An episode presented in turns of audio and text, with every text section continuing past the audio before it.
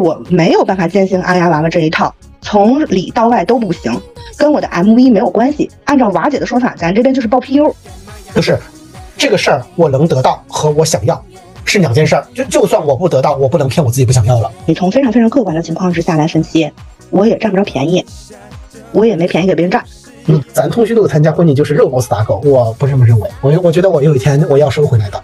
我觉得到现在依然想要结婚，想要冲破这些刚才所说的重重困难，然后怀抱初心的人，嗯，想去结婚的人，想去真正意义上的和人相爱的人，嗯，都很勇敢，很了不起。虽然我可能不再期待婚礼了，但是我依然非常期待能够坐在朋友的婚礼的主桌上。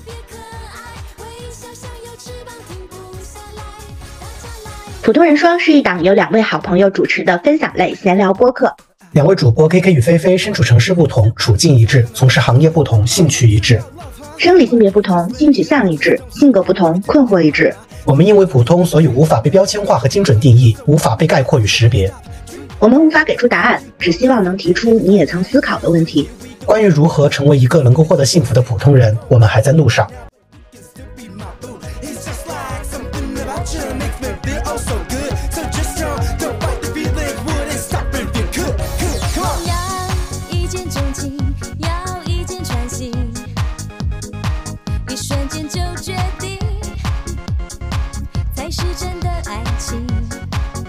Hello，大家好，我是 KK。大家好，我是菲菲。对，本来是上一期结束的时候，我们说是要聊一下那个地沟油性格、地 地沟油品味的这个话题。然后呢，我俩就发现马上就是五二零了，哎，咱们这边就是迅速的蹭一个热点。是，然后当时说这个事儿已经预告了，是不是不太好？然后那个客就说。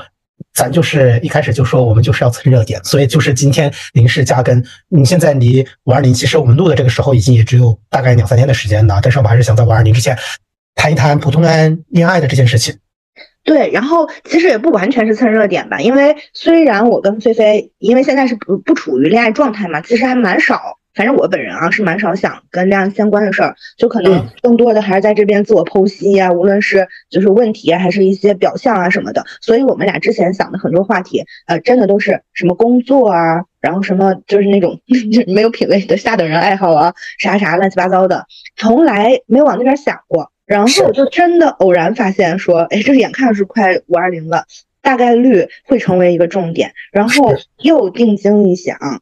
确实。普通人谈恋爱很难这件事儿，真的是一个挺大挺大的议题。就本人作为普女普学家，就也对这件事情就是了如指掌，对他的困难了如指掌。本人作为呃普生活方式西化的男性，就是也对这个事儿了如指掌哈。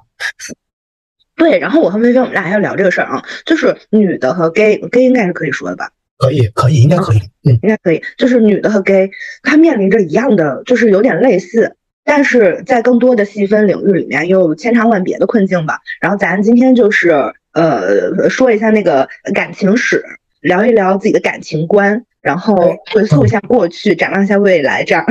是，嗯。那我们的第一个问题其实就比较简单，也是相当于跟大家介绍一下。那咱们就是从聊感情史开始，就简单讲一下上一段恋爱是什么时候，以及为什么分手。其实这个问题我也我也特别紧张，因为说出来的话挺惊人的。就 你先，你先说。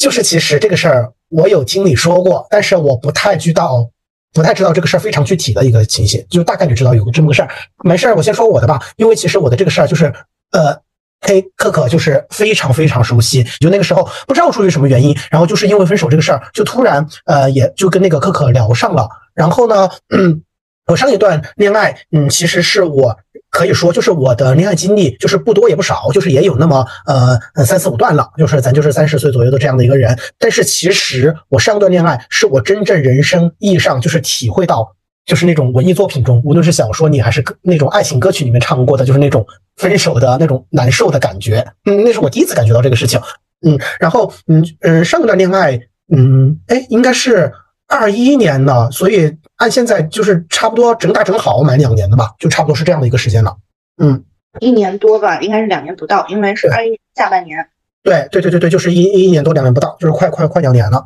然后呢，嗯，上一段恋爱其实是我唯一一段的恋爱，我们俩是在那个社交软件上认识的。因为其实我之前嗯大概处了三三个呃对象，都不是呃我们这个生活方式群体的一个主流的就是认识对象的这样的一个渠道。我是从嗯，就是之前所有的对象，我都是在生活中或者是跟朋友的朋友啊等等这样些呃方式得来的，或者在学校里面。然后上个是我完完全全的呃，是因为用社交媒体，呃，所以其实前置的事情也不复杂。社交媒体是哪个呀？是那种纯粹的是 date app 还是？不是不是，是探探。我记得，你知道，就是探探，你可以设置你想看男生还是女生，但是你跟男生匹配了之后，那你就肯定是跟男生匹配的。嗯，对，说说的太有道理了。对对对对，所以就是，呃，这个探探其实听着也是一样的，但是其实前期也没有什么特别复杂故事，就是没有那些呃拉扯推拉，呃和。嗯，就是可能就是有一个人想推进关系啊，另外一个人吊着人啊，这个事儿，嗯，完全没有这个东西，而且感情也进展的，你说快也不快，慢也不慢，我们也大概经历了这种呃 date 暧昧和聊天，也差不多铺垫了呃一个月或者是一个半月的这样的一个时间，就是来为这个进入正式的 relationship 做嗯铺垫。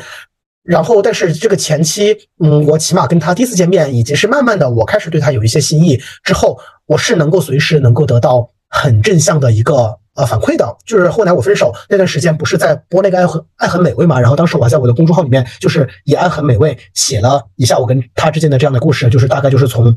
刚开始咖啡店等等等等，一直到后来，嗯，也是用一些呃不同的呃饮食方式来串起我跟他之间的这样的一个故事。反正呃，我跟他恋爱之间就是没有什么特别。要要要要讲的，因为就是 除了开心，除了最后结果，就是是可能，嗯嗯，他觉得我不太合适，提出了分手这个事儿。但是整个过程中没有特别什么很特别的故事，就是那种完全的纯粹的开心的恋爱。我们俩是，我们俩甚至连架都没有吵过啊。然后，嗯，当时分手的这样的一个原因，嗯，其实就是这个事儿，可可就非常非常的。清楚了，嗯，就是呃，我当时就是我跟他分手的时候是在我感情的高点，我觉得甚至到没有还没有到高点，可能如果我还有嗯这个机会在当时能够跟他继续延续这个呃情感或者是伴侣关系的话，我觉得可能我对他的喜欢程度和两个人的感情浓度，就我这边而言，我觉得还有一个攀升的一个空间。但是 anyway 就是无论是在高点还是在攀升的这样的一个阶段，感情就戛然而止了啊。然后呢，嗯。嗯，这个事情当时的一整个的一个分手原因，就是有一次，嗯，我跟他晚上两个人出来吃饭，然后呢，嗯，其实吃饭的那前后大概一两天的时间，我就觉得他的状态有一点心不在焉。但是因为他是做那种类似于广告公司，他要赶案子，所以他那几天就是熬了几个大夜。我当时就特别没把这个事儿放在心上。嗯，我觉得可能是他太累了，或者是因为呃那个整个人的呃工作和生活状态的原因，导致他可能在这个中间中有一点呃开小差或者是打盹儿这样的一个感觉，我就没有太放在心上。然后嗯，接着就是有一次晚上我接完客户了之后，他等我，然后出来我们俩就一块散步。然后其实散步之前也没有想着聊特特别深的这样的一个事情，在路边的时候就是聊了很多事儿，而且交谈也很愉快。我记得还就是嗯，大概是在双井边上的一个小巷子里边吧，然后我们俩坐在一个。哦，不是在双井，在王府井边上的一个小巷子里边，然后就是坐在马路牙子上，然后我就突然间，嗯，就是把我最近的有一些不舒服或者疑问，我就是抛出来了，我就说，我觉得，嗯，最近你有点点分心，然后我还甚至是马上纠正了，我说也不叫分心，就是我说打个什么样的比方呢？就是我觉得我们以前就是像肩并着肩靠在一起的，但是现在我要时刻去找一下你，我才能感觉到你在哪儿。然后你知道这个时候他就。长舒一口气，就那种可能叹气叹了五秒钟，我这毫不夸张。然后他就说，其实他昨天跟叉叉打了个电话，然后那个叉叉是他的前任。呵 呵然后，而且你知道，他跟他的前任可能在一起六七年，然后我跟他进入关系之前，他可能这个中间的空窗期可能就只有一两个月。所以他其实一我在进入这个感情之前，我就觉得他可能是一个雷，但是当时也没太放在心上。嗯，然后 anyway。当时，呃，就是因为这个事儿，你知道，就是，呃，嗯，出现了一些问题，但是也没有这个事儿立刻的怎么说分手，然后接下来这两天就特别的不得劲儿啊，然后就特别特别的别扭和不得劲儿。然后呢，我记得那个时候快放嗯端午节了，然后反正就是端午节假期的前一天，我就跟他说，我说我们俩不能这样了，我说要不要今天出来吃下饭？然后我记得就约在双井附近的一个烤串儿，然后他刚坐下来，我等他的时候，我就问你想吃吗？他说。还好，我说那要不不吃，我们出去走一下吧。然后就在这个路上，就两个人就沉默不说话。然后这个时候我就来开口了，我就说你知道今天出来我们两个人不是 date 的。我说我们两个之间出了嗯比较明确的问题。我说我们两个今天出来是嗯说问题的。他就说嗯他明白。然后接着就说我说所以你是怎么想的？他就有点吞吞吐吐，不知道怎么表达啊，或者是他可能当下也不太想表达。我就说那行吧，我说那我呃问你说 yes or no 吧。我说。我如果比做这个感情是一个东西的话，嗯，你现在有一个新的东西和一个旧的东西摆在这儿，你可能就是觉得旧的你还挺喜欢的，你你在犹豫挣扎和抉择，你是在这样的一个情况中，还是你买了一个新东西，你拥有了可能一段时间后，你发现这个东西根本不是你想要的，然后他就是，那就出现了三秒的沉默，然后我就继续追问，我就说，所以是后面这种是吗？他就，嗯，我说 O，我说 OK，那好，我说嗯，那我们分手吧，我说这个话由我来说，然后反正当时。就因为呃这个事儿就彻底分手了，然后接着事儿就不就我就应该跟你聊聊，就聊到了这个事儿，然后我们就后来去三元桥那个附近，就是吃了一个日料嘛，然后就把这个事儿呃呃可能比现在我想的这个版本就是讲的更加的细致，就是跟你讲了一遍前因后果啊，这个事情是什么样的呀？然后你当时呃给的结论，嗯，不就是说，你说你觉得他是没有想好的，我是通过一段逻辑和推断，就是 push 他和逼迫他，让他。觉得他不喜欢我了这样的一个事儿，然后其实当时我就是觉得，嗯，按照因为我的性格就是是那种很理智，就是对待感情，嗯，不会那种很肉的那种人。然后当时我就是觉得，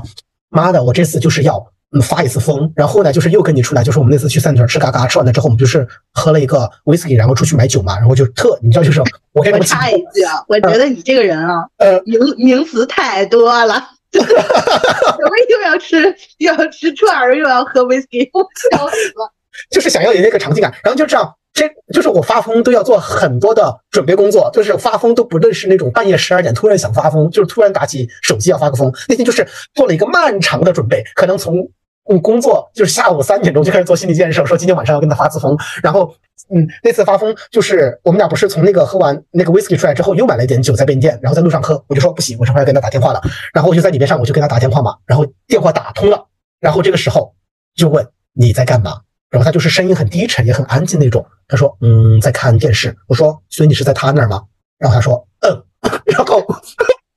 然后就当时。那不是李博士，就后面又发了一些断断续续的疯，但是我确实也有点忘了，意思大概就是舍不得他呀什么的，就是呃嗯之类之类的，问能不能再见一下他什么什么之类的，然后他就说这会儿不行，他说如果我想明天可以，然后我就说好，然后但是后来当然也没有见过他，就是明天就是等我那个疯劲儿过了之后。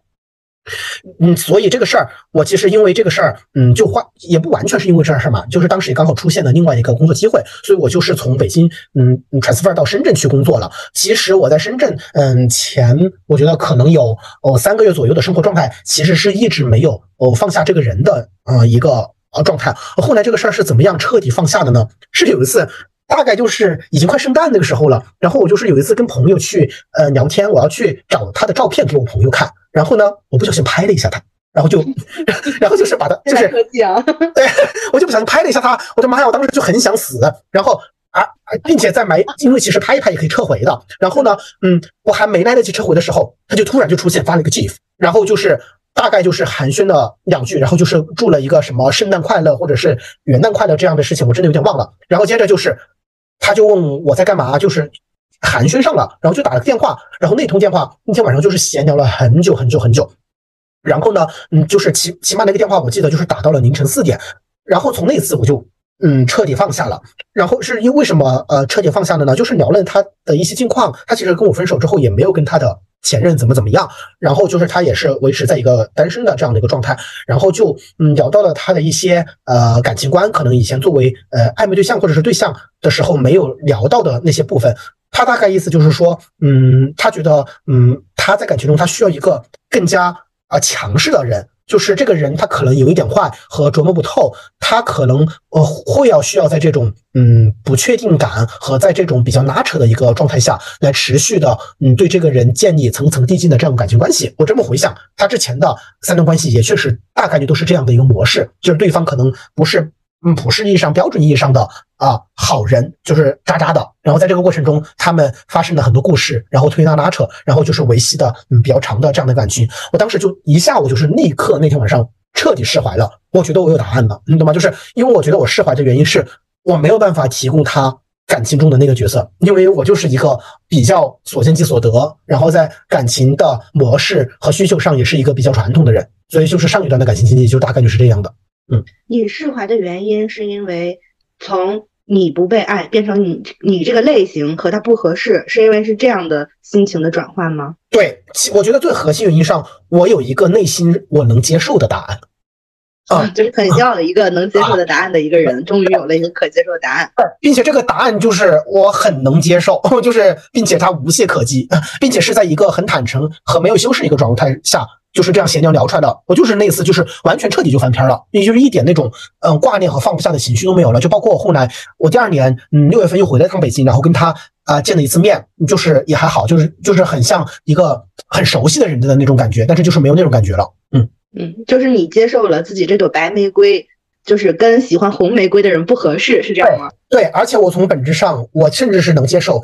他可能在那个阶段，他就是需要一个恋爱，然后可能我是一个不错的呃恋爱对象，但他那个新鲜劲儿就快速过了，就发现我本质上我不是他喜欢的那个类型，我其实也能接受，就是我觉得我对于他来说是一个猎奇行为，就是到这个程度，我其实都能接受。那什么程度你觉得你是完全接受不了的呢？我没想过这个事儿，就是哦。什么接受接受不了？我想过，就是真的没喜欢过，就是我就是比如说他完全的把我当做走出上段感情的呃替代品，这是我对工具人。但是我很确定，就是即使呃在当时他有些猎奇心理，就是比如说可能你没有办法很一直吃土耳其菜，但是当时那个时候他就是想吃土耳其菜，并且他吃的非常开心。你喜欢的这个人，但是完全没有喜欢过你，你是不 OK 的？哎，我不 OK。呃，就是我起码在我人生中没发生过事儿，但是你说这个事儿要是真的发生了，我不 OK，我不知道，就是我这么假设，我现在我是不 OK 的。嗯，那如果比如说你之前的那那些恋爱里，有没有过一个结束是完全因为曾经喜欢过你的这个人再也不喜欢你了结束的？嗯，再也不喜欢我，我觉得我上段就是他再也不喜欢我了呀，就是你你想问的问题就是曾经很喜欢，再也不喜欢我结束，我觉得好多都是这样的。哦。那你之前，你之前一直说说，其实你没有过特别多爱而不得、爱而不得的这种情况。哦，我说的爱而不得是刚开始我单方面想跟他谈恋爱，他就是从来没得到过这个人。就是比如说我在线下，我可能对这个人投射一点好感，释放性激素，我们俩起码是可以开始恋爱的。但是随着嗯恋爱的呃进程发展和时间变长，可能在这个过程中，嗯对方的爱跟先消散这个事儿，我是经历过的呀。那你有没有过，就是你有没有喜欢过一个嗯？从世俗意义上来讲，你可能完全配不上的人，然后你就不会喜欢这样的人。没有，完全没有。但是我觉得，但是我觉得咱们的这个叔叔 MCN 里，其实经常会出现一些，就是会有那种觊觎天菜的这种感觉，就是会仅仅停留在从社交媒体上围观这样子的人。对啊，说这样子的人和我们的生活是完全不搭的，是这样。是的，是的，是的，就是你说我们在这个群里面，你说大家平时谈论帅哥和天才。大，我觉得也从来不会带入喜欢的情，就是那种喜欢的情绪。我觉得都是看大帅哥，就是本质上跟看 KOL、跟看明星是一回事的感觉。嗯，就是八卦一下网红，类似于这种感觉。对对对，我完，我觉得完全是。但是我有一个很大很大的问题，就是这个问题一直萦绕在我的内心当中。我作为一个直女，其实眼光跟你们是不一样的。我的一个问题就是，他们和你们有什么区别？我自己不觉得有区别，因为就是就我接触的，呃，咱们这帮。好女孩们，就都是长得也挺好的，然后工作也很好，然后学校也挺好的，就各方面来讲的话，从单纯从外表上，我也不觉得说差很多的段位。就像你们老师人家是帅哥，然后说普通 gay 就普 gay，就有那么大差别吗？就特别纳闷儿。嗯，有，我觉得其实，呃，嗯，这那个通讯录对这个事儿还挺敏感的，就是我能够配得上什么人，嗯，其实我觉得挺敏感的啊，就是。就是要么，嗯，如果对方和帅哥是大帅哥，就是明显的优于你的条件，你可能就是要在别的方面有更长的长处要去弥补才行。就比如说特别有钱，我觉得也是这样的一个模式。就其实大家心里都坦诚，嗯。所以你们，所以起码你来讲的话，是完全不会热脸贴冷屁股，完全不会，完全不会。我就是觉得这个人跟我，嗯，太没有可能性，我甚至都不，我都不知道怎么开始这个事儿，懂吗？就是。嗯，不会产一点火花都燃不起来，就是我从内心命令自己静止，甚至都不是静止，就是不静止都没有。你害怕什么呢？就是你比如说，呃，我我说的更夸张一点啊，就是类类似这种癞蛤蟆要去吃天鹅肉的行为，咱作为癞蛤蟆，咱怕的是啥呢？呃，其实不是害怕，而是你觉得这个事儿不会发生，所以你就想都不会想了。我我我打个一个更极端的一个比方，就好比我我今天喜欢范冰冰，我不去追范冰冰，是因为我害怕范冰冰拒绝我吗？就是因为。你觉得我们俩是没有可能性的，所以你根本不会有这个想法。嗯，你一部分理解，但那但你从来不渴望激烈的爱情吗？就是类似于通过自己的争取，通过自己的努力，通过自己不断的去释放真的很喜欢别人，并且对别人好的这种信号，然后去征服某人，去得到嗯某个人的回应，这种你是不追求的，你心里面也不会觉得这种是好的爱情关系，是吗？嗯，我我觉得是是是这样，就是反正就是从我的生活经验来说，我觉得在通讯录里面追到这个事儿。我没有怎么听到过哎，就是这个事儿，感觉我们的感情没有这个模式，就是谁追谁追到手，嗯，真是没有，就是大家都是火眼金睛，一眼就能看出来咱是不是在一个匹配的条件之内。对对，你说硬要说这个事儿，我还真想起来一个事儿，就是你们好，就是在嗯大一，就是我大一他大二的那个时候，他有认真的追过。啊，你懂吗？就是那种是谁？你还是谁？不不是我，不是我，就是我的，嗯，我们共同认识的一个人。然后呢，嗯，也是很认真的追，就是陪他上课，就是给他买早餐，中午一块吃饭，就是很像男生追女生的那种追啊。但是也没有成这个事儿。那是我是真实的生活中唯一的看见过，在通讯录群体之间有过这样的一个模式。我之后我真是一个都没有看见过，就是追这个东西。那李爹人好好啊。嗯，但是我觉得很正经的一个人哎。但是我觉得他现在也不会做这个事儿了。就我之所以他能够做这个事儿，也是因为那个时候他大二，他才十九岁。所以你十九岁的时候也不会这样。那我不知道了，因为我谈恋爱比较晚，我谈恋爱就是可能快二十了，就是而且，嗯嗯，你知道，就是谈过一段恋爱，就可能快速的就是那种，呃，接受一些更都市的通讯录的爱情方式，然后就是可能离那种校园淳朴式的东西就比较的远了，然后你可能就不太有这样的一个经历。但是我觉得。尤其是在现在，我觉得，嗯，比我们小非常非常多那些大学生也也挺早熟的，就是嗯，通讯录来说，我他们更没有这样的一些东西了。就是按照我的想象啊，但是我不知道实际有没有。嗯，明白明白。嗯，那那那你呢？啊，就是你的，就是硬 硬 Q，硬那你的，那你呢？那你呢？我给大家分享一下吧。首先，我上一段感情离现在已经非常久了，就是大概有，呃，我是一五年结束的。嗯，那是有就快八九年了这样子。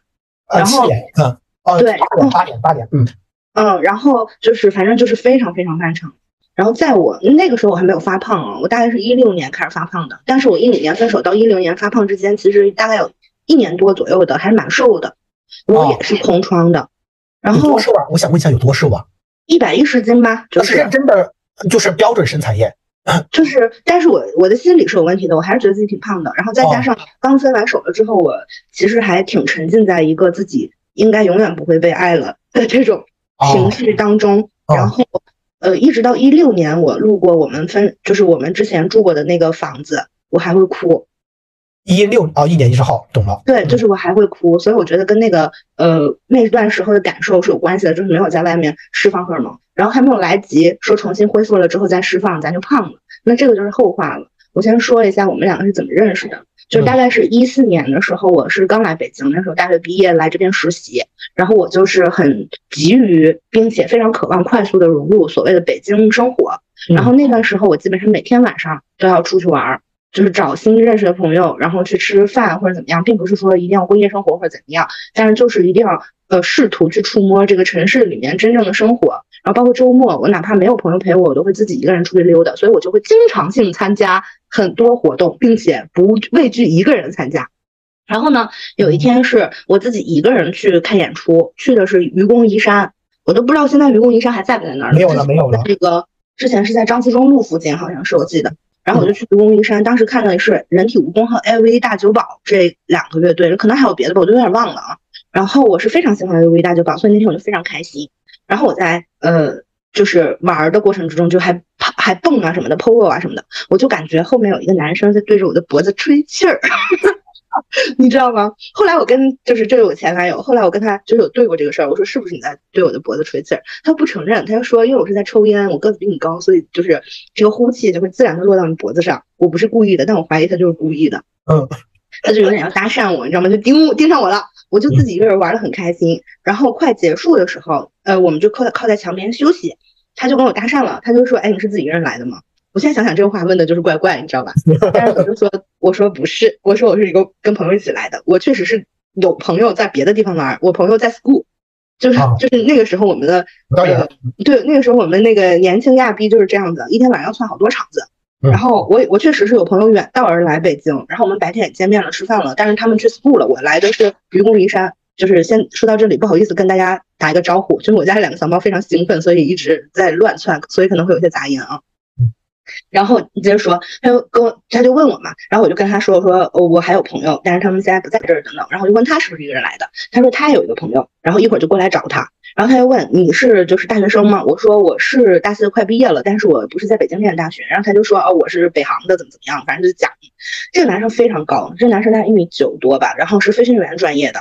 啊，呃，就是长得非常的一般，长得像谁呢？像艾弗杰尼。我怀疑，因为他是新疆人，我怀疑他们新疆库尔勒人都长那样，就就长一个模子出来的，长得像瘦版的高版的艾弗杰尼的脸，就大家可以代入一下。然后呢，我虽然觉得他长得有点丑。但是个子很高，整体又挺有意思的，因为是留着长头发。那时候我还喜欢这种类型的男生。然后他还抱了个长板儿，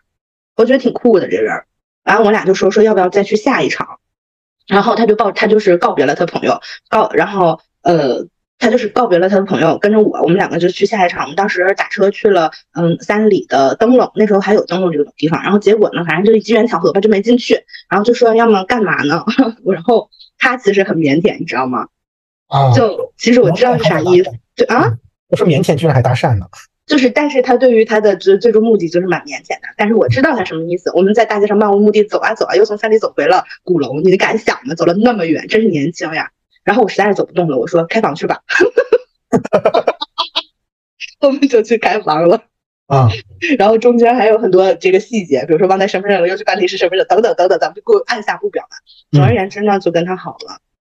然后我们，我现在想想真的是年轻，因为如果是再大一点的话，可能就不会出现说第一次你们两个就是一个 one night stand，然后后面还会感觉非常爱，然后非常想要再见面，非常想要再去写前缘，以至于两个人都共同去把这段感情往前推，可能就不会了。如果要是现在成年人的话，可能一次性就是结束了，它就是一次性的。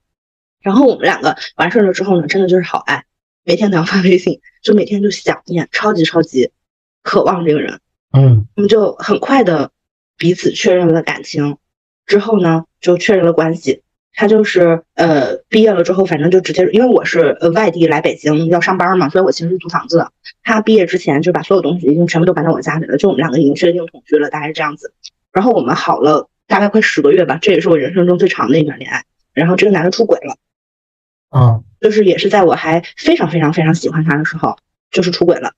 完了，当时我是，呃，当时出轨是因为我们都过春节回家，他就回新疆了。他在新疆的时候认识了一个呃新的女生，他觉得那个女生非常酷，我自己也觉得那个女生比我酷。当时我们的价值观就是谁酷谁了不起，谁酷谁是上等人儿啊。反正反正他就是被一个更酷的上等人女生给吸引了，然后他们两个就反正就是出轨了。我当时就是呃过年回家又在生病，又觉得他非常的冷淡，连给他发就是我在打针的这种。照片他的回应都是特别大家不理的，就已经我就已经感觉很不对劲儿了。等我们春节过完了之后回去了的话，因为因为我们俩住在一起嘛，然后我就发现他对我的态度非常的逃避。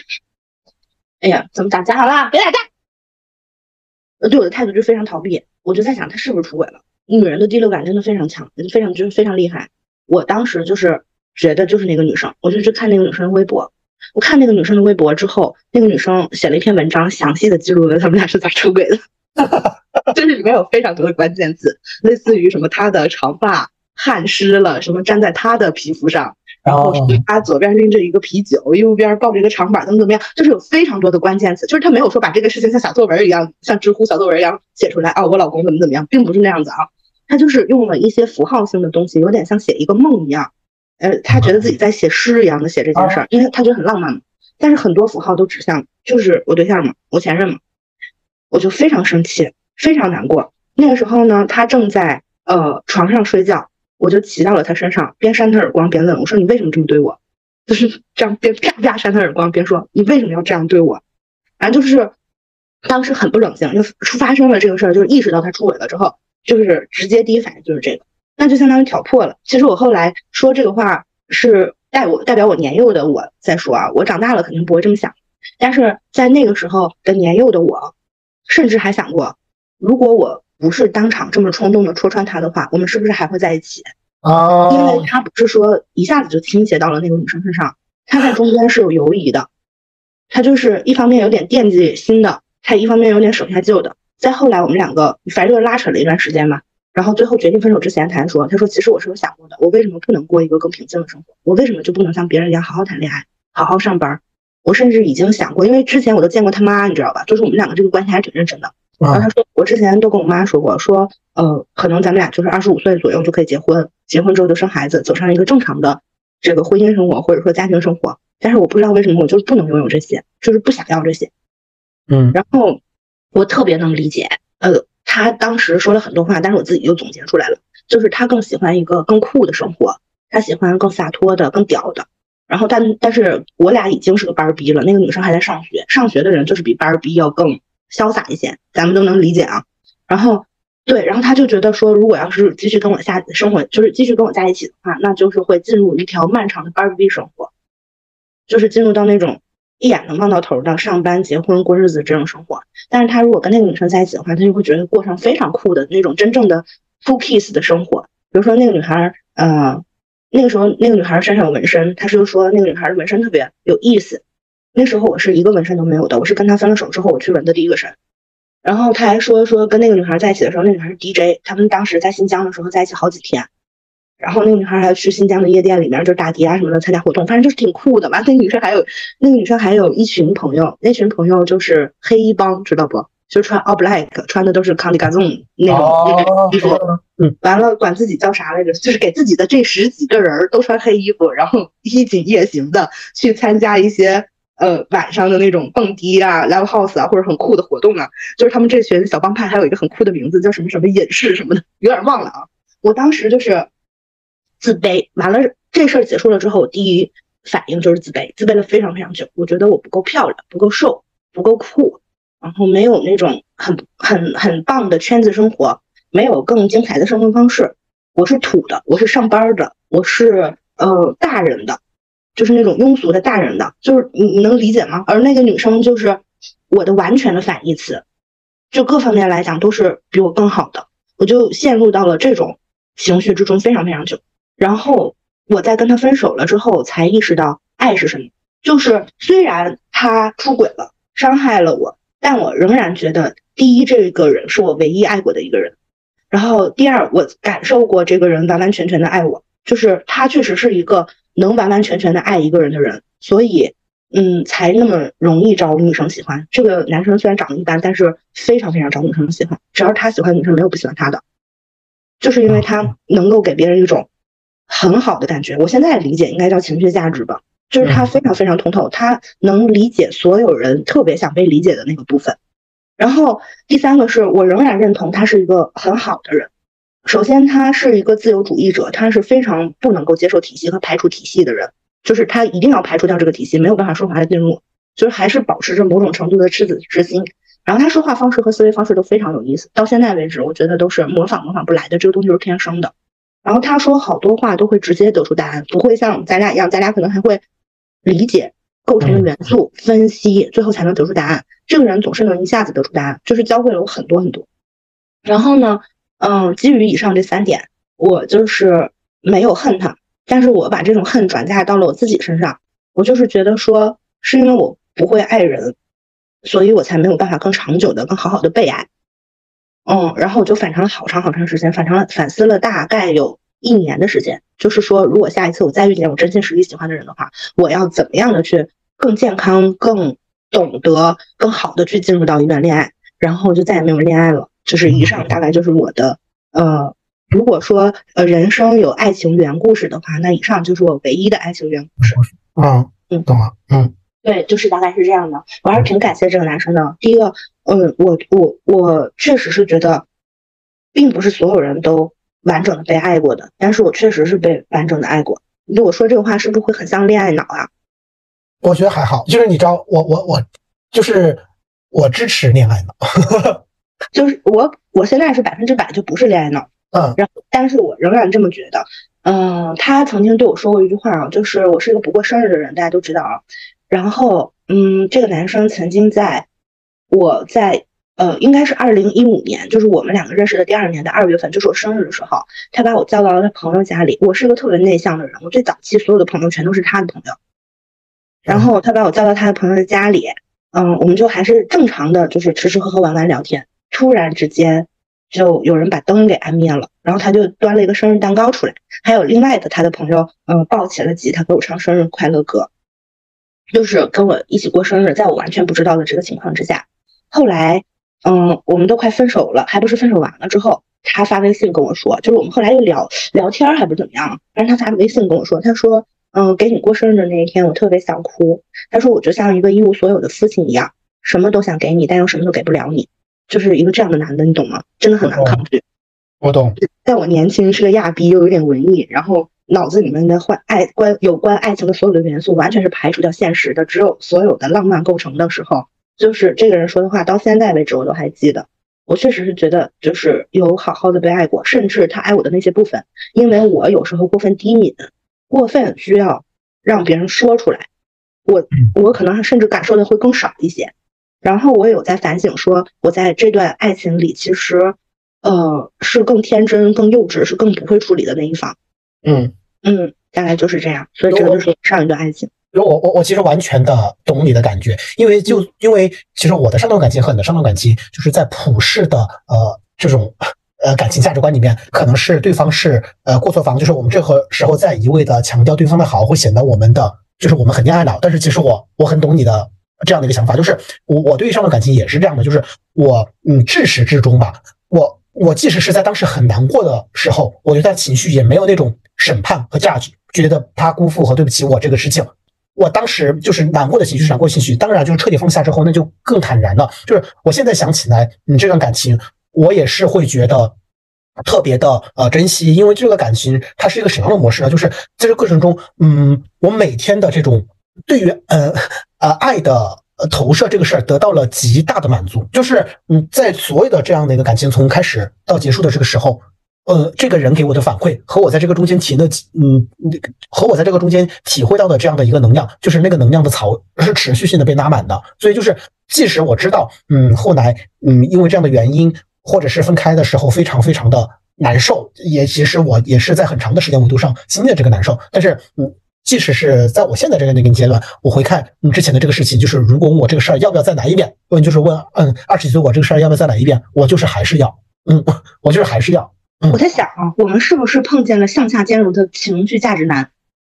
嗯，有可能是，嗯嗯，我觉得就是这个人在爱情这个事儿上要远比我熟练的多，就是。无论是更懂爱的技巧也好，还是说，呃，更从情感上会爱人也好，因为当时我是一个啥人呢？你可能想象不到，当时我是一个有不高兴绝对不会说出来的人，但是会在家里，嗯，就是在谈恋爱的过程中，真的非常容易生气，生闷气，对，生闷气。然后这个男的就，反正就是想尽办法逗我，逼我，促使我把话说出来。他说：“你为什么不能说出来呢？”然后他还给我举过一个例子。这个例子我到现在为记还为止还记得，以至于我每年的北京电影节都会重重新看一遍《阿凡达》。他每次在我生气，但是我又不说出来的时候，他就觉得沟通是一件特别痛苦的事情。他觉得因为没有办法跟我沟通，然后他又说：“你是你看过《阿凡达》吗？”那时候我还没有看过《阿凡达》，他就说：“阿凡达有一个系统，就是两个人把自己的那个辫子一连接，然后他们就连通了，他们的大脑就不需要沟通就能够彼此了解、彼此认知。”他说：“我如果活着也能像阿凡达，就是如果我们也能像阿凡达世界里的人一样就好了，就不需要有这么多的误会也好，或者是麻烦也好了。”我就觉得这人挺有意思的，就是能看见很多事儿的本质。到现在为止，我都这么认为。他才那个时候，他他也才二十二岁，他是怎么明白的呢？然后，包括后来，就是我问他，我说你爱不爱我呀？他说：“如果你要是没有感觉到的话，我真的觉得我很失败。”你自己觉得呢？你觉得我爱你吗？然后他说着说着就哭了。天哪，就是一个这样的男的，蛮难抗拒的吧？作为一个二十二岁的小女孩，文艺毕业，天 抗拒吧？嗯，就所以，所以我也原谅我自己，我原谅我自己曾经呃受过伤害，但是又觉得这个伤害并不是对方加诸于我的。是我完全懂，嗯呃，然后我全盘的接受对方给我的所有的东西，并且我到现在为止都觉得非常的宝贵，因为我被爱过。嗯嗯，而且我嗯，而且我其实是在呃上一个感情中，呃，我我通过这段感情，我非常的明白了，就是也不是非常明白的，我开始有一点眉目，知道我大概率适合什么样的人？你就从这个总结一些方法、技术和路线上面来嘛。因为之前你说是在生活中很容易遇到一个问题，就是你喜欢什么样类型的人。其实我以前我好难回答这个事情，因为我我真的不知道我喜欢什么样的人。你说我喜欢才华吗？我也还好。我我非常看脸吗？我也还好。你说我非常的嗯需要对方，就是比如说我们俩有话聊，我甚至其实对于这个事儿。我都没有很明确的要求，或者是你们要兴趣爱好一致，我都没有，所以之前我一直不知道怎么回答这个问题。但直到我嗯有了上一段的这样的一个啊感情经历之后，我慢慢的嗯嗯去呃揣摩和总结。当然后来就是不是出现了 M MBTI 嘛，然后我知道我自己是什么样类型，然后你知道我我这个我这个类型喜欢快乐小狗，哎，我这个类型的官配就是 ENFP，然后嗯我就是把这个东西投射到嗯他的身上去，我发现就是那些嗯。他的那些点，就是可能在别人看的是，嗯，微不足道，但是在我看来就是闪闪发光，就是可能有些笨拙，有些直接，然后很幼稚，你知道，就是小嘴巴叭叭叭叭的，就那种感觉，我就会觉得非常非常的可爱。嗯嗯，理解。哎，你知道我喜欢啥类型的人吗？或者说，我是我也是很后面才知道为什么我会这么喜欢这个男的。嗯，就是我喜欢一个男的，嗯，他会爱人类。嗯，因为因为我觉得他一个对人类有悲悯的人，就会对女人有悲悯，因为女人就会认识到女人是人类的一部分，他就会尊重女性。但是最近呢，我又把这个想法推翻了，因为我也是看见了挺多对人类挺有悲悯的人，但是蛮厌女的，所以现在很迷，就是所以现在就很迷茫。你说要我，嗯。现在再去喜欢一个人的话，我觉得只有可能会喜欢一个尊重女性的男生，但是就是很难了。一旦你把这个事儿非常非常清楚的认识到了之后，并且认会认识到了社会现实之后，就很难了。而且不得不说，你就是呃非常尊重女性的你这个事情，我觉得就算是非常尊重女性这个事情，但是因为他是顺直男，他在尊重女性这个事情上面也会有漏洞，他总会就是是。就是你可能刚开始接触的时候，他大概率是就是看下去是 OK 的，但是你说这建立一个亲密关系之后，你们的嗯交流和沟通，以及是嗯谈论的事情和对于世间的这些想法和碰撞一变多了之后，我觉得就是因为他顺直男，就是好难没有漏洞哦，我真的是好难想象。你知道吗？我前任就是一个没有漏洞的人哦，就是我在跟他相处的这个过程之中，我没有感觉过任何一次他不尊重任何东西。哦，懂了。就是他不，他没有尊，就是他没有不尊重过任何东西，就是包括我，包括他父母，包括他的朋友，包括服务人员，包括路边的小猫小狗。我觉得这个人确实是很平等的，把一切都当成好东西来爱的人。同样的，也因此他特别特别不适应顺直男的系统。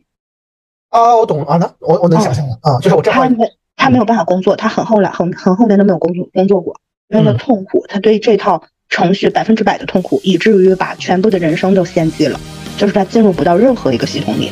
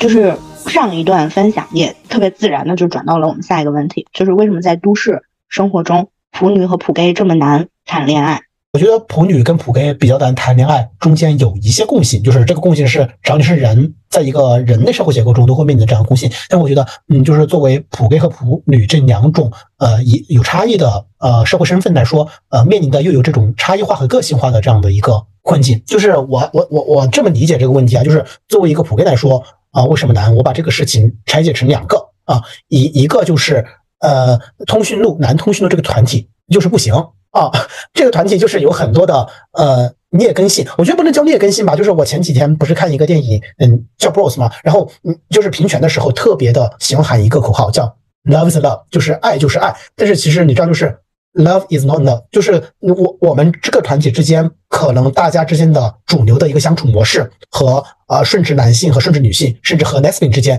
嗯，都有差别的。因为可能你作为一个男军男通讯录这样的一个团体，就是因为各个就是太熟悉了，就是我们身上，你就是一方面就是。嗯，我不知道怎么描述啊，但是我认的男和女，就是我是找不到更好的一个描述方式，而不是我认为男的就应该这样，女的就应该这样，就是呃，就是我们身上就是有一些很女的一些特质，就是比如说，嗯，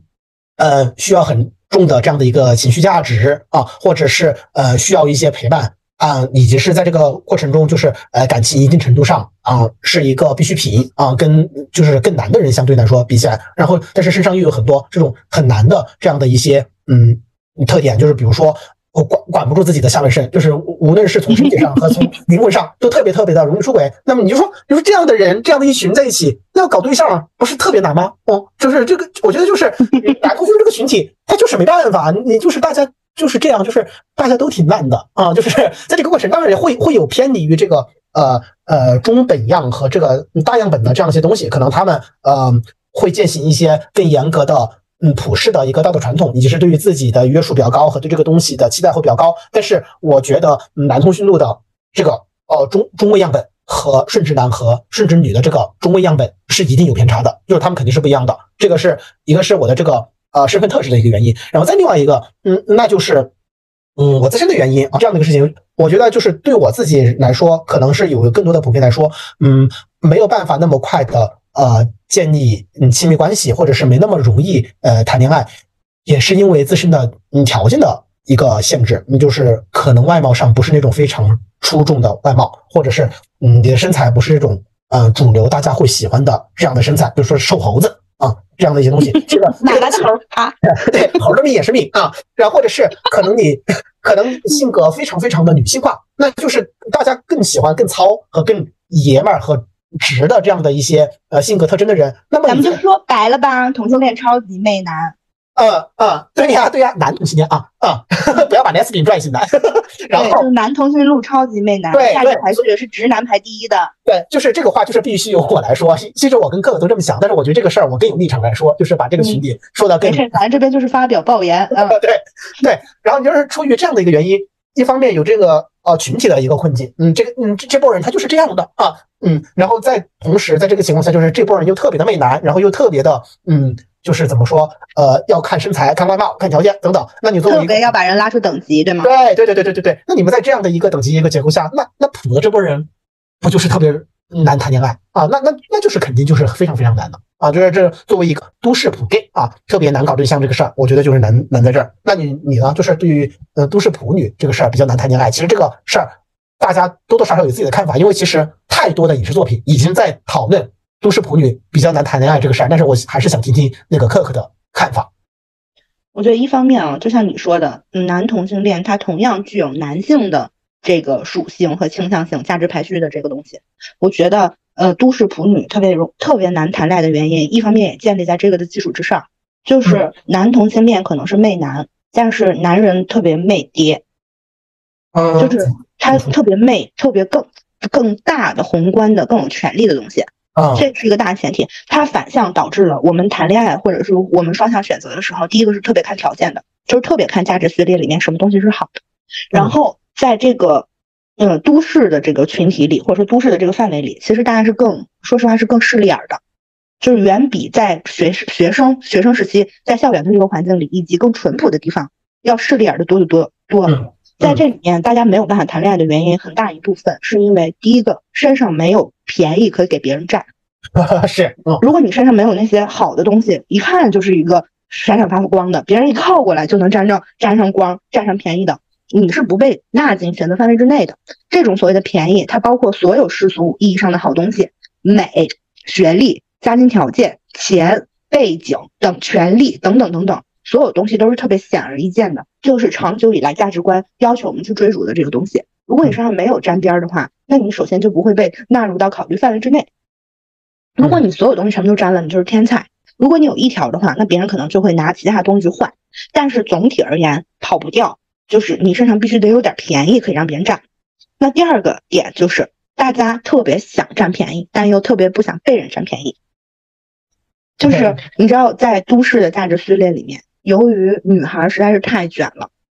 就是无论是说服美意也好，就是对外表要求特别高也好，然后其他的条件是不能次于你想平配的男生的。就比如说，如果你你想找一个在北京有房子的男的。他是户口，就是他是有有户口的。同样的，你同时还希望他是呃其他条件都跟你差不多，比如说年龄也跟你差不多，然后学历、家庭条件或者怎么样都跟你差不多，那你一定要有一条非常非常突出的这个优点，才能够真正意义上的平配。所以我自己的感受啊，当然这是有可能是偏颇的，但是大家姑且听之。如果要是觉得不同意的话，可以反驳我。这只是我一人的抱怨，就是女生想要平配男生是不存在真正的平的，必须得下家才行。嗯。嗯，因为一个正常的条件稍微好一点的男的，就是太难了。男的只分特别好的一小部分和普通男的这两个，但是女的不是的，女的就是什么层级的女孩都有，好的女生是特别多的。就我举个最简单的这个例子吧，在北京，一个月薪两万，在普通新媒体公司里面当编辑或者当运营的人，他可以找到真正意义上的北京白富美，就是是富三代的那种白富美。然后同时，他还可以有一个女朋友，那个女朋友她是一个呃小红书上起码能有呃十几万粉丝，二十几万粉丝，然后月收入也是这个男的的五到十倍的那个对象。这是我身边的一个真实的案例。这个男的同时交往这两个女的，嗯，就是还要在人家里面选，你知道吧？嗯，他只是一个月薪两万的正当龄的外表还不错的男生，就是这样。所以其实我起码我在我有没有接触过上？呃，上和广啊，包括可能杭州和重庆、成都这种相对比较好的城市，我也没有说特别接触过。我仅就北京而言，给我最大的感受就是，嗯，太难了。如果你的条件并不是特别突出的话，然后你还想找一个像个人的人，你是轮不到别人选的。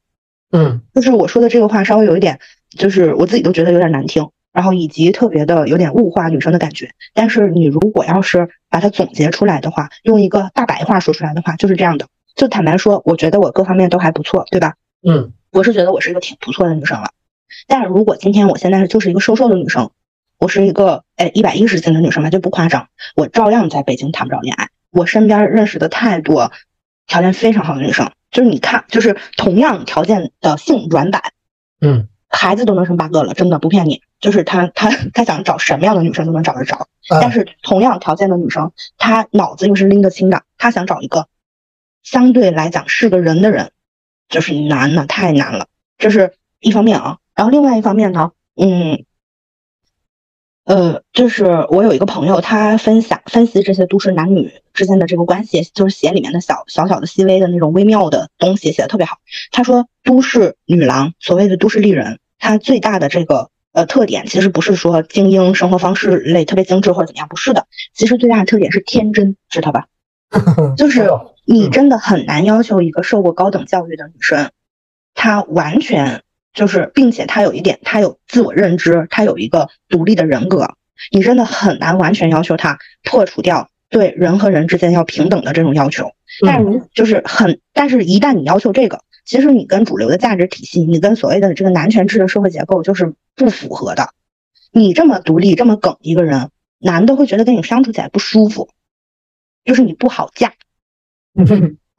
所以你条件再好，处着处着也觉得为难。这个时候，如果来一个更符合就是这种传统婚姻结构里面男性对女性要求的女生，真的很容易倒戈。嗯嗯，就是嗯这样。所以它其实难在什么呢？我并不完全觉得说，嗯，对我来讲尤其难的地方是我的体重，我并不觉得。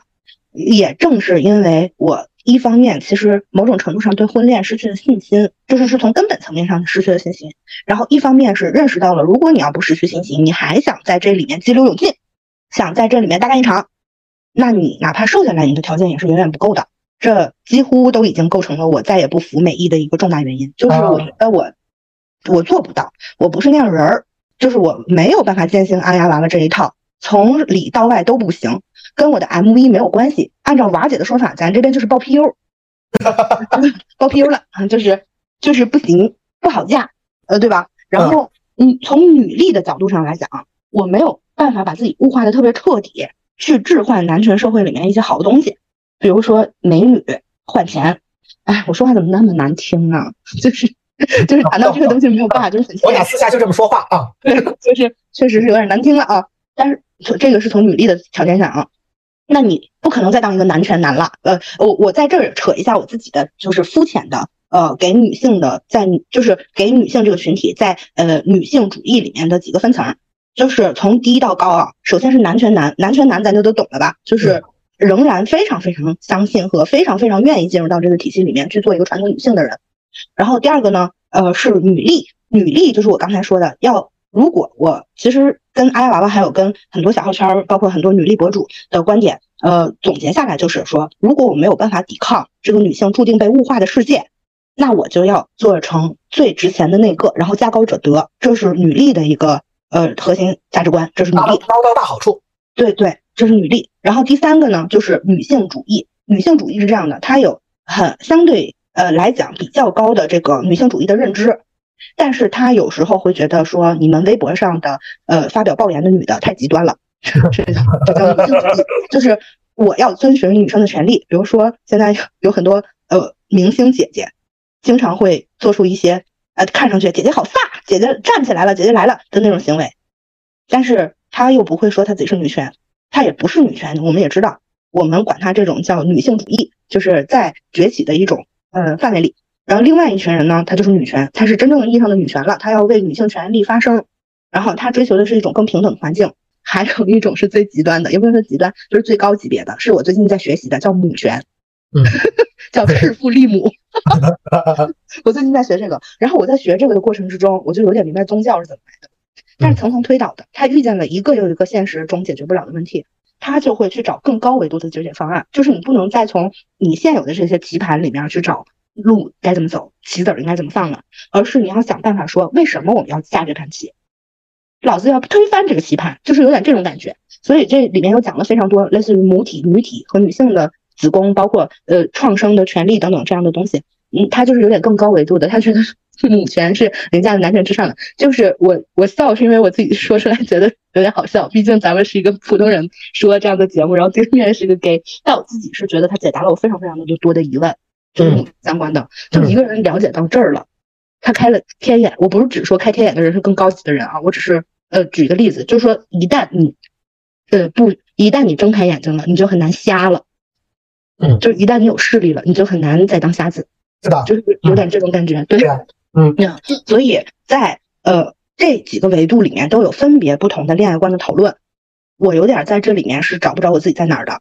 但是我知道我肯定是没有办法，嗯，再回到女力系统里那一套了，因为对我来讲，嗯，你从非常非常客观的情况之下来分析，我也占不着便宜，我也没便宜给别人占，就这么简单，就是系统。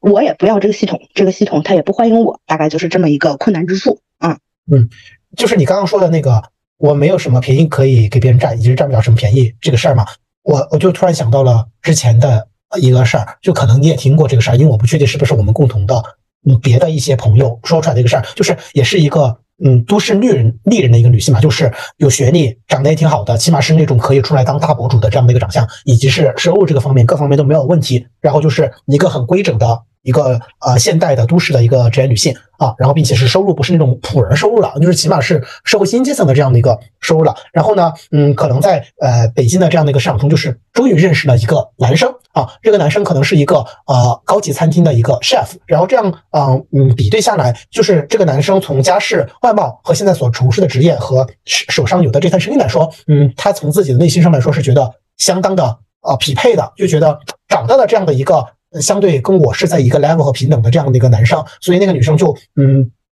发起了一些呃主动的啊示好攻呃主攻和嗯攻击这样的一个东西，然后最后你知道吗？发现那个男生在 date 的对象是影视圈大花，对，是这样的。不是我，哎，我在这儿再分享分享一下吧，就是我估计也很很他妈奇怪呀，怎么在我的这个我们的播客里面再再分享这些？我分享一个阿丫娃娃在线下上课的时候跟大家说的这个话。不好意思，我真的知道很多阿丫娃娃的事儿，我具体为什么，就是只能是因为说我对这个世界有好奇吧，什么东西我都愿意了解，好吧？就是阿丫娃娃线下课是这样的，说呃，在黑板上。写了一堆条件，你懂吧？就是类似于有钱咋地咋地咋地的，然后一个一个往下滑，就是说，哎，我列了这些条件，你们能接受的举手。哇，那那都是很好的人啊，所有人都能接受，你知道吧？然后划掉有钱，划掉什么？划掉什么？然后都划掉了之后，就是接受，呃，就是那个屋子里面接受的人没有了，都不举手了。嗯。然后最后他说：“你知道吗？但是李嘉欣可以。”不是李佳欣，是李佳欣还是谁来着？呃，黎姿。他说：“但是黎姿可以，因为那里面有一条是这个人是个就是残障人士，你可不可以？黎姿的老公是残障人士。嗯嗯，就是屋里面的所有仆女都不 OK，黎姿 OK。知道为什么你们找不着对象了吧？就是 你就有这样的课，你懂吗？线下这样的课。”就是你怎么办呀？就是你没法办，这日子真没法过了。嗯，那你在这种没法办的这样的一个情绪中，其实我也有，你也有嘛。我们的原因各有各的。你你现在就是和啊，你你肯定是已经从内心上接受单身这个事儿了。那么你这个事儿，你是你一直以来你都接受的比较好，还是你你有一定的过程啊？就是觉得这样也 OK。我真的不知道为什么我一直以来都非常的 OK，虽然有些时候就是在更早几年，我有时候会有强烈的说，哎呀想谈个恋爱这样的冲动，但是我觉得一个人过得挺好的，就是单身这个事儿我特 OK，而且再往前倒啊，我从来不觉得我要结婚，我不明白为什么，我从小就没觉得我要结婚，就是我跟我朋友聊过这个事儿，他是一个特别特别爱美的人，然后我呢对自己的身体的观察关注度低到令人发指，我三十岁才发现自己有点牙不齐，就是这么低，知道不？啊，就是都没看过自己的牙，就没好好看过自己，然后就是这么低。但是他是属于全身全部都改造过了的那种。然后我俩就分分析说，为啥我这个人这么不爱美，而他又这么爱美？就是为啥呢？然后他就突然想到，他说：“哎，你小时候想结婚吗？”我说：“我从来没有想过结婚。”他说：“我这么爱美，某某种程度上就是因为我很爱男的，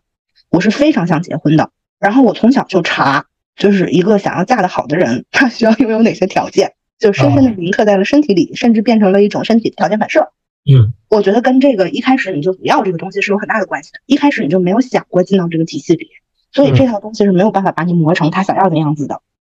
嗯，然后我从先天性的这个条件，就是从先天性的这个盖棺定论的层面之下，就不追求这个。所以反过来说，OK，你这辈子可能结不了婚，没有关系，本来就没想谈不了恋爱，好像也行。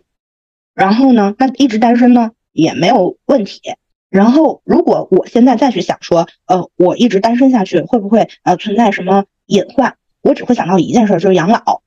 但我觉得养老这个事儿啊，跟钱多钱少有关系，跟你有没有后代、有没有老伴儿没有关系。就是当然，这也是我嗯在这个时间节点的比较肤浅的想法。可能等到四十岁、五十岁，你又有另外的看法了。但是眼下三十三十刚出头的我，我会觉得说，好像目前单身的困境只有一个，那就是养老。养老的话，那我年轻时候好好赚钱，应该能解决，就是这样。嗯嗯，明白。嗯，偶尔会孤独，但是我觉得你找一个没有那么合适的人，你会更孤独。当然。嗯，但是合适人在哪里？我觉得找不着。嗯，这点也非常的矛盾啊。我其实是一边觉得这个世界上爱情是会发生的，会有天降奇迹的，一边觉得这个奇迹不会降临在我身上。我跟你想法一模一样。嗯。对，六十六岁会有初吻的，但是这个初吻不知道吻吻到谁的嘴上。嗯嗯，我现在的心情是，如果要是六十六六十六岁的这个初吻要吻到我的嘴上，我会把我的嘴撅出去。但是不吻上，咱这个嘴就该吃吃，该喝喝，该说说，哎，就不耽误。嗯嗯，大概是这样。那你嘞？我自己觉得你应该还是非常想谈恋爱的。呃，我我我我我挺想谈恋爱的，就是嗯，我我觉得嗯，这么说吧，就是。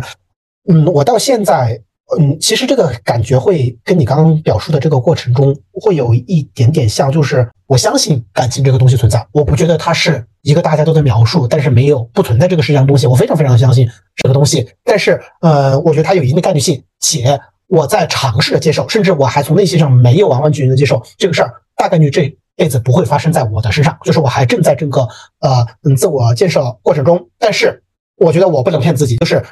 这个事儿我能得到和我想要是两件事儿，就就算我不得到，我不能骗我自己不想要了。嗯，所以所以我觉得是这样。但是嗯，相比于以前更好的呃一点的事儿，就是嗯，你知道，就是上周六我跟郑晨出去吃饭嘛，然后郑晨就问我，他说你现在想谈恋爱吗？我我说是这样的，就是呃，不会像那种嗯很多的男同学就是那种就是觉得自己好寂寞、好孤单、好需要有个人爱，所以啊就是疯狂的划软件出去认识人，然后去喝酒，嗯，可想通过嗯接触到更多的人来提高自己来找到那个人的这样的一个概率。就是我现在我没有这样的一个情绪呢，就是我当下我现在这个状态，我一个人挺舒服的啊，我也不会有那种呃空虚、寂寞、冷嗯想被爱的这样的一个嗯情绪。但是我确实是，呃，想要初吻，想要初恋，就是我一直都在找这个呃东西。对对对对对对对对，嗯嗯。但是一个人确实过得也呃非常非常的好，生活嗯不会在这个过程中特别的消耗呃和拉扯，而且就是说嗯不是很要很要谈恋爱，但是做好了随时谈恋爱的准备。嗯，我觉得还有一点啊，就是呃，我觉得呃所有的感情都是现代文明的产物。嗯，就它不是先天性存在的。我我不我并不觉得，嗯，就是亲情、友情、爱情本来就是存在于这个世界上的。嗯，我认为它是随着人人类文明的逐渐建设，而人把某种情愫深化了、概念化了，然后呃呃必要化了，才会产生的这种呃感情的分类和感情的升级。就是在更远古的时代，我们有爱情吗？我们有友情吗？我们有亲情吗？它可能会更接近一种本能，就亲情的本能是，呃，我是我的象征性，生物的象征性，我就是要生繁衍，所以我必须要照顾好我的这个后代，我必须关心它。然后友情，它其实是建立在人必须就是人类这种生物在发展的这个过程之中，必须得群居，互相帮助。啊，我然后可能雌性照顾孩子，然后可能雄性出去打猎，等等等等啊，就是这种呃工作上的划分产生的群体性的概念。然后在这种互相帮助的，其实是为了生存的互相帮助的这个过程之中，随着生存不再成为一种困难和呃首要解决的问题，它留下来了，并且成为了蛋糕上的那颗樱桃，就是是能够为呃更像人人类更 human being 的东西去增光添彩的一个东西。我认为爱情也是。那如果这样往回倒的话，所有的感情的本质都是被关心、被了解、被在意，对吧？嗯。我觉得我在朋友身上和在我的父母身上得到了很多类似的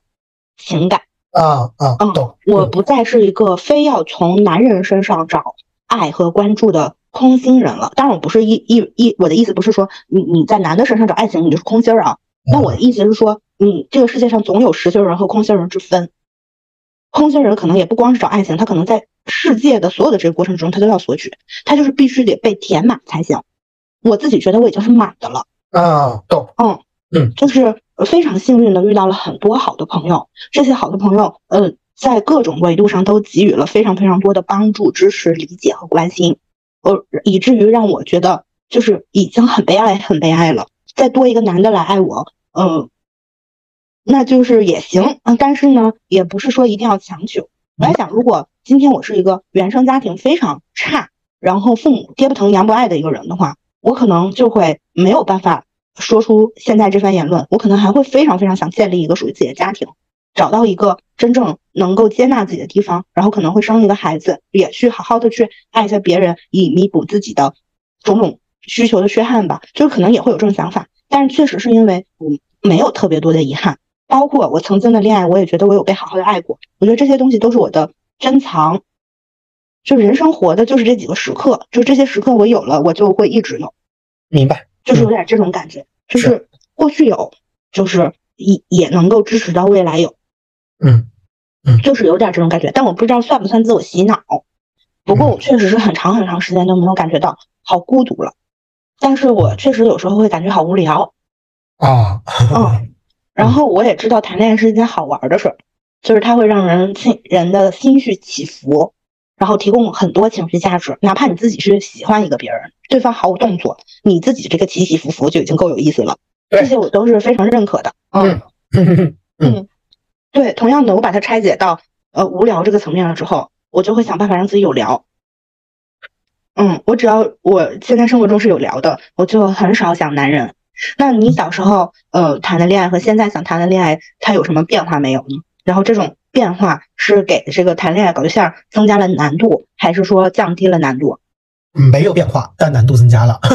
是是这样的，就是嗯，我其实到嗯现在的这个阶段，我还是想要我小时候想要的那种恋爱，就是还是想要初恋跟初吻的那个状态啊，就是并没有随着呃人生阅历的变化和感情经历的丰富，以及是嗯看到了嗯我的这个性少数这个大群体样本中，就是大家普遍的这些这也不行那也不行的这样的一个基本事实，就是我没有认这个东西，我还是想要呃初恋和初吻那样式儿的一个东西，所以基于这样的一个大条件下，你说大家普遍的一个样本量随着。他们的嗯年龄的增长、基因的丰富，以及是呃呃对于感情这个事儿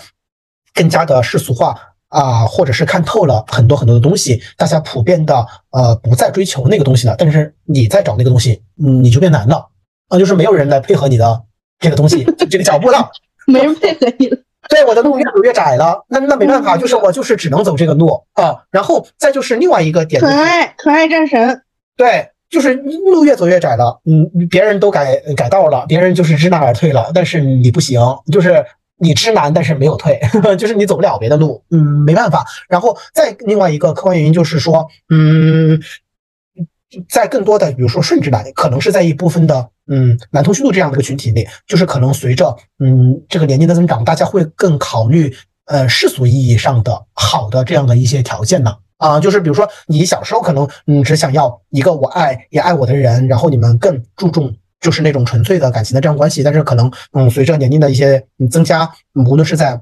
顺直男女之间还是男同性恋之间，大家可能会更考虑啊社会地位、学历、呃经济价值等等，就是看有没有便宜可图嘛。就是你刚刚上面说的这样的一句话，我现在到现在我也真的还好，就是我现在就是嗯对天对着天说，就是比如说我今天遇到了一个。专科生啊，但是他身上，我我就是很极端，就是我今天就是遇到了一个专，假如我今天遇到了一个专科生，但是我觉得在他身上，我看到了我非常嗯欣赏的特质和品质，比如说他热烈、真诚、坦诚、直接啊，我我我我觉得我可以的，就是我不会被那些东西给给束缚住，所以我没有随着年龄的增加有太多的这样的一些标准的这样的一个变化，但是谈恋爱就是变难的，嗯。哎呦，我在想，我哎，你有没有觉得其实啊，说出来专科生也行，这个话就是你心里打鼓吗？嗯，会打打鼓，但是冷静的想想，就是把这个事儿想的特别特别具体，就是比如说我刚刚想的所有的那些好的特质，我我我的意思。我的意思是，你说出这个话的时候，你会想说：“哎呀妈呀，公众人物，公众听到了。”其实那没办法，没办法，没事没事就是嗯嗯，我没有办法找到更好的表达方式了，那就这样啊，就是没有没有歧视的意思，就是我们讲的是客观的、普世的 那个。你说的这个没有歧视的意思，本质上跟好多人说我不歧视同性恋是一样的，其实 是没有办法，我必须得说，我这就是被这套体系规训完了的人。嗯，就没有办法，因为大家就是分阶级，嗯，他就是被强行的划分。所谓三教九三三三教九流三六九等，就这些东西是，不是我们决定的，就一开始就已经有了。反正我生下来之后就已经有了，长久的这个浸润下来，就到现在为止，只是只剩下跟他搏斗的这个过程。但是他确实是就是。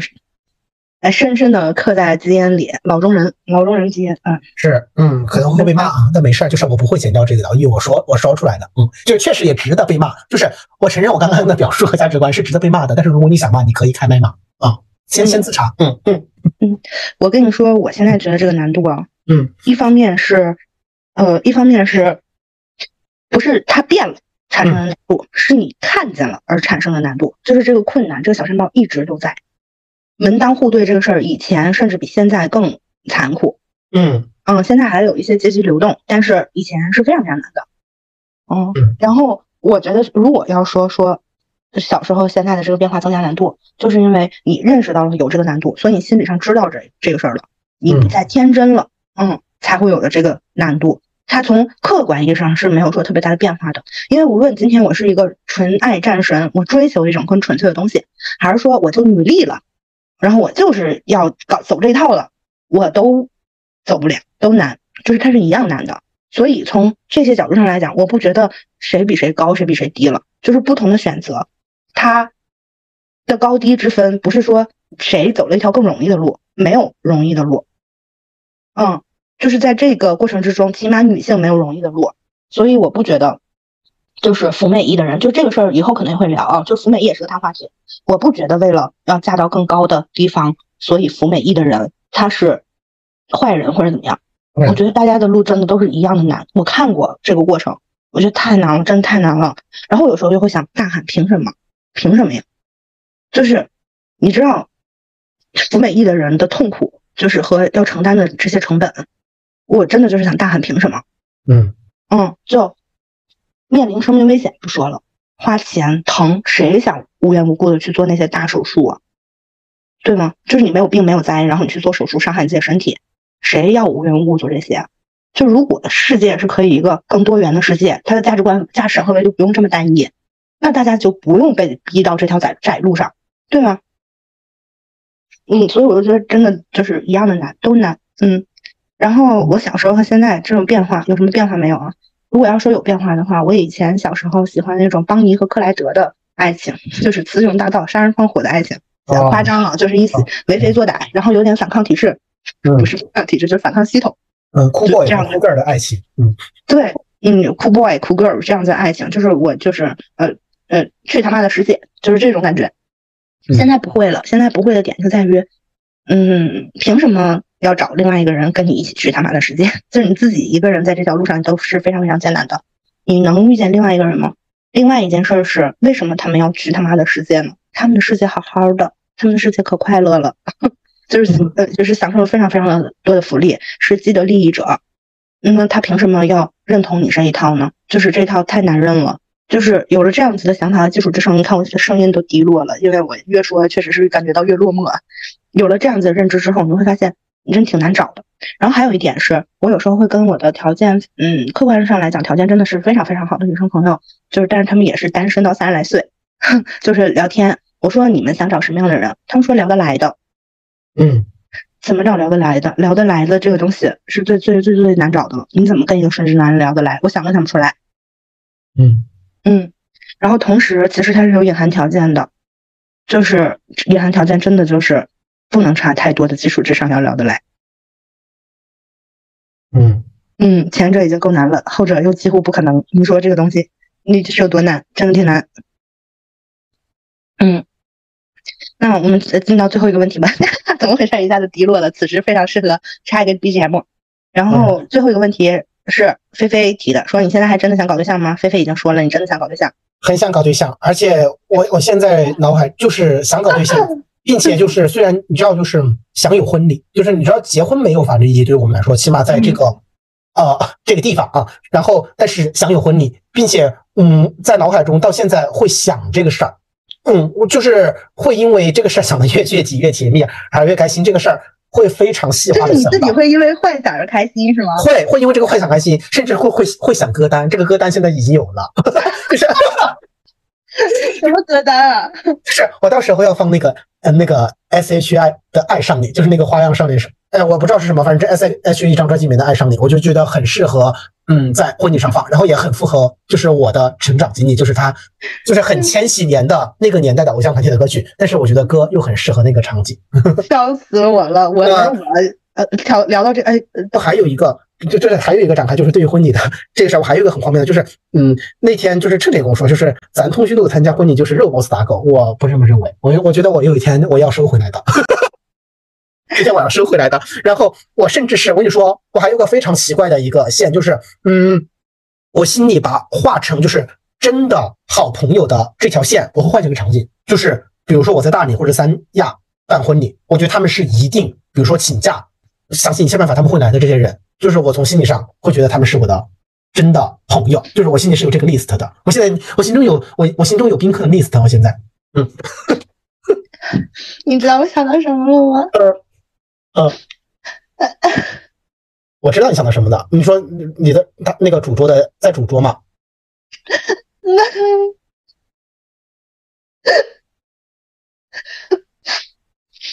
嗯，嗯，我知道你想的什么。我当我当然我当然知道你想的什么。我觉得，我觉得如果小丫到三十一岁的话，小丫也会 继续想结婚的。我觉得到现在依然想要结婚，想要冲破这些刚才所说的重重困难，然后怀抱初心的人，嗯，想去结婚的人，想去真正意义上的和人相爱的人，嗯都很勇敢，很了不起。嗯就是我的性格里面就有很懦弱的这个部分，而我的这个懦弱的部分是从一而终的，就是看见太难的事儿了之后，我就要退后。但是你刚才描述婚礼的这个部分的时候，我就在想，我非常非常想参加你的婚礼，是吧？嗯我一定会给你包一个好大的份子钱。然后我。嗯，我也希望你的另一半能够接受以后跟我生活在一起。你也想的太前面了吧？嗯，对，嗯，虽然我可能不再期待婚礼了，但是我依然非常期待能够坐在朋友的婚礼的主桌上。就是，嗯嗯我希望大家都能够获得幸福。就我也不知道我这个幸福最终会不会降临到我的身上，但是，嗯，不管是这种奇迹一样的东西，无差别的降临在谁的心谁的身上，我都会为了他感到幸福。嗯，大概就是这样了。要不我们今天就先到这儿？嗯好呀，那我们下期再见吧，嗯，拜拜。拜拜。